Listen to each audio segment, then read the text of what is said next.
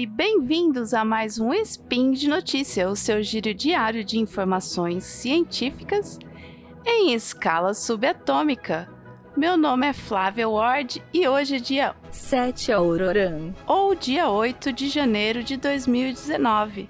E feliz ano novo, minha gente! Que esse ano seja de paz, amor e ciência envolvida no processo. Speed Notícias.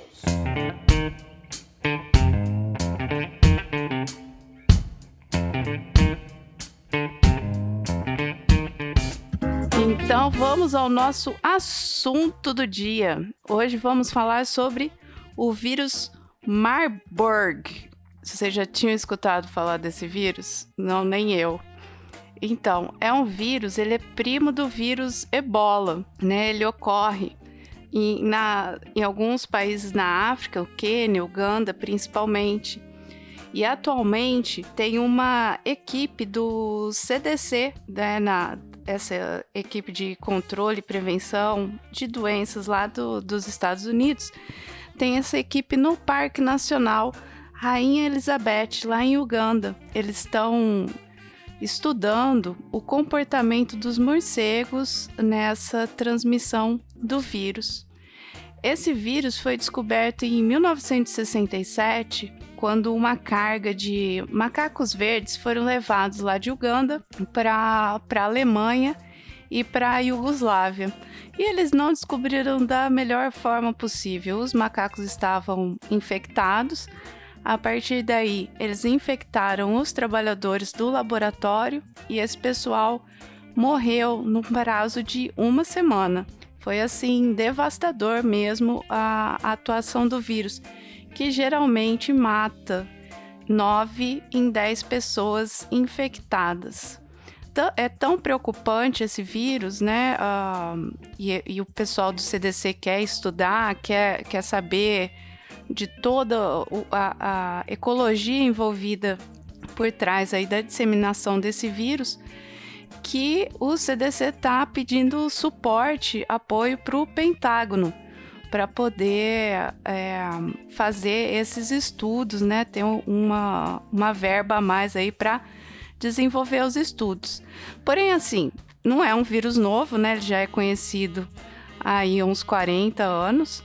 Porém, agora com as, com as nossas andanças pelo mundo afora, é, aumenta-se né, né, o risco de, de disseminação do vírus, porque ele tem um período de incubação aí de 2 a 10 dias, então dá o prazo de você ir visitar uma caverna, né, e se infectar com o vírus e acabar desenvolvendo a doença no seu país. É, é um vírus, ele é passado assim, a, a transmissão dele ocorre principalmente através de saliva, urina e fezes, você entrando em, em contato com, com esse material contaminado, você acaba se infectando.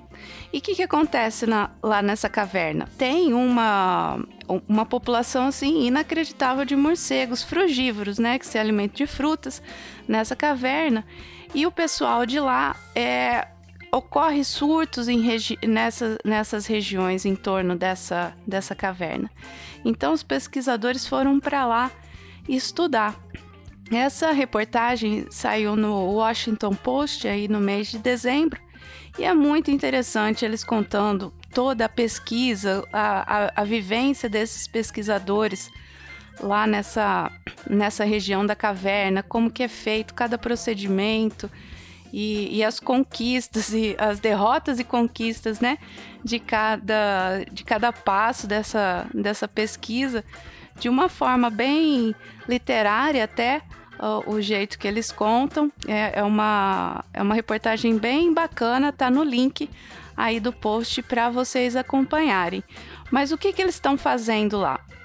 Eles estão rastreando esses morcegos para ver até onde que eles podem atuar, né? Qual que é o, o campo aí de, de disseminação dessa doença para que no futuro possa ser feita uh, um rastreamento e falar, olha, essa comunidade aqui está em risco porque os morcegos estão viajando até essa área. E então, para poder ter informação suficiente para se proteger as pessoas enquanto uma vacina não é descoberta, não é desenvolvida. É, o que, que acontece? Eles estão usando aí a tecnologia do GPS, eles capturam alguns morcegos, colam um dispositivo na, nas costinhas do, do morcego, porque só que o morcego ele tem o hábito de se limpar e limpar os coleguinhas, né? Então é, é, é complicado assim a, você colar um, um dispositivo no animal e ele ficar lá um tempo certo para você coletar os dados suficientes. Porém, eles tiveram sucesso nisso e os morcegos, assim, eles viajam até 12 quilômetros por noite. Um morcego, ele, eles relatam, a, em 3 mil pontos diferentes numa noite. Ele vai, voa um pouquinho, vai, entendeu? Ele vai de pouquinho em pouquinho, 3 mil pontos diferentes que ele consegue é, percorrer durante uma noite numa área de 12 quilômetros de voo. Então essas informações são extremamente valiosas para você estudar aí a epidemiologia da doença, a disseminação dessa doença.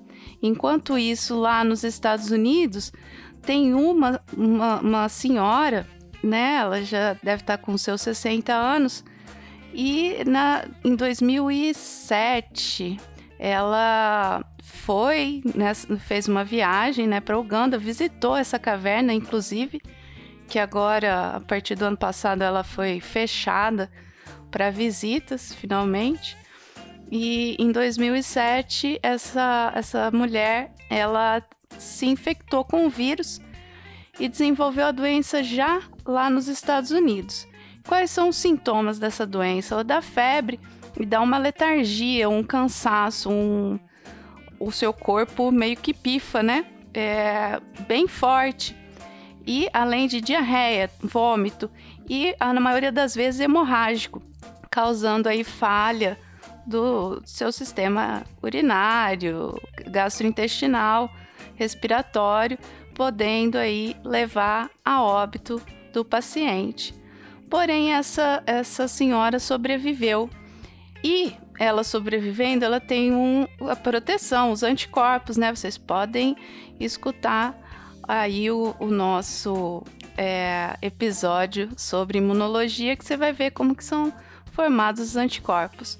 Então ela tem esses anticorpos e a pesquisadora está encantada com os anticorpos dela, que são assim extremamente bem desenvolvidos, muito é, característicos. Então eles estão muito animados para é, desenvolver uma vacina em cima dessa sorologia que foi feita nessa, nessa senhora. Então, estou aqui apresentando um vírus que eu não conhecia, sinceramente eu não sabia dele, vocês podem já ter conhecido, porém ele não é muito comum. Mas apresento aqui já com o pessoal solucionando o problema. Então, tanto na parte né, ecológica, epidemiológica da doença, para prevenir aí através do rastreamento dos morcegos, proteger aquelas populações que moram ao redor, quanto na parte de vacinas que já, tá, já vão começar a desenvolver essa, os estudos dessas vacinas lá nos Estados Unidos.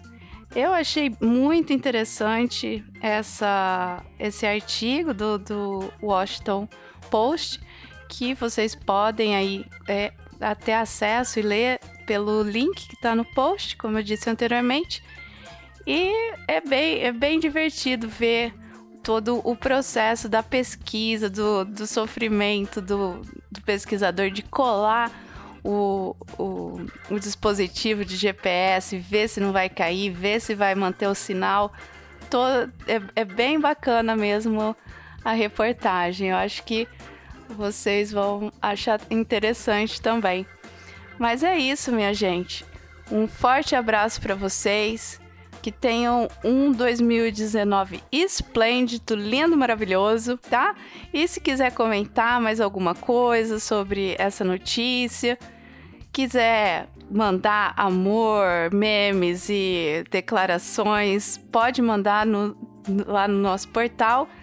E a gente sempre lembra que todo o nosso trabalho é graças ao patronato de vocês. Quem puder e ainda não estiver contribuindo, pode ajudar a gente tanto no Patreon, como no Padrim, como no PicPay. Pode fazer a sua contribuição mensal lá pra gente, para que mantenhamos o nosso trabalho pela ciência aqui, tá? Um grande abraço para vocês, um beijo grande também e até amanhã!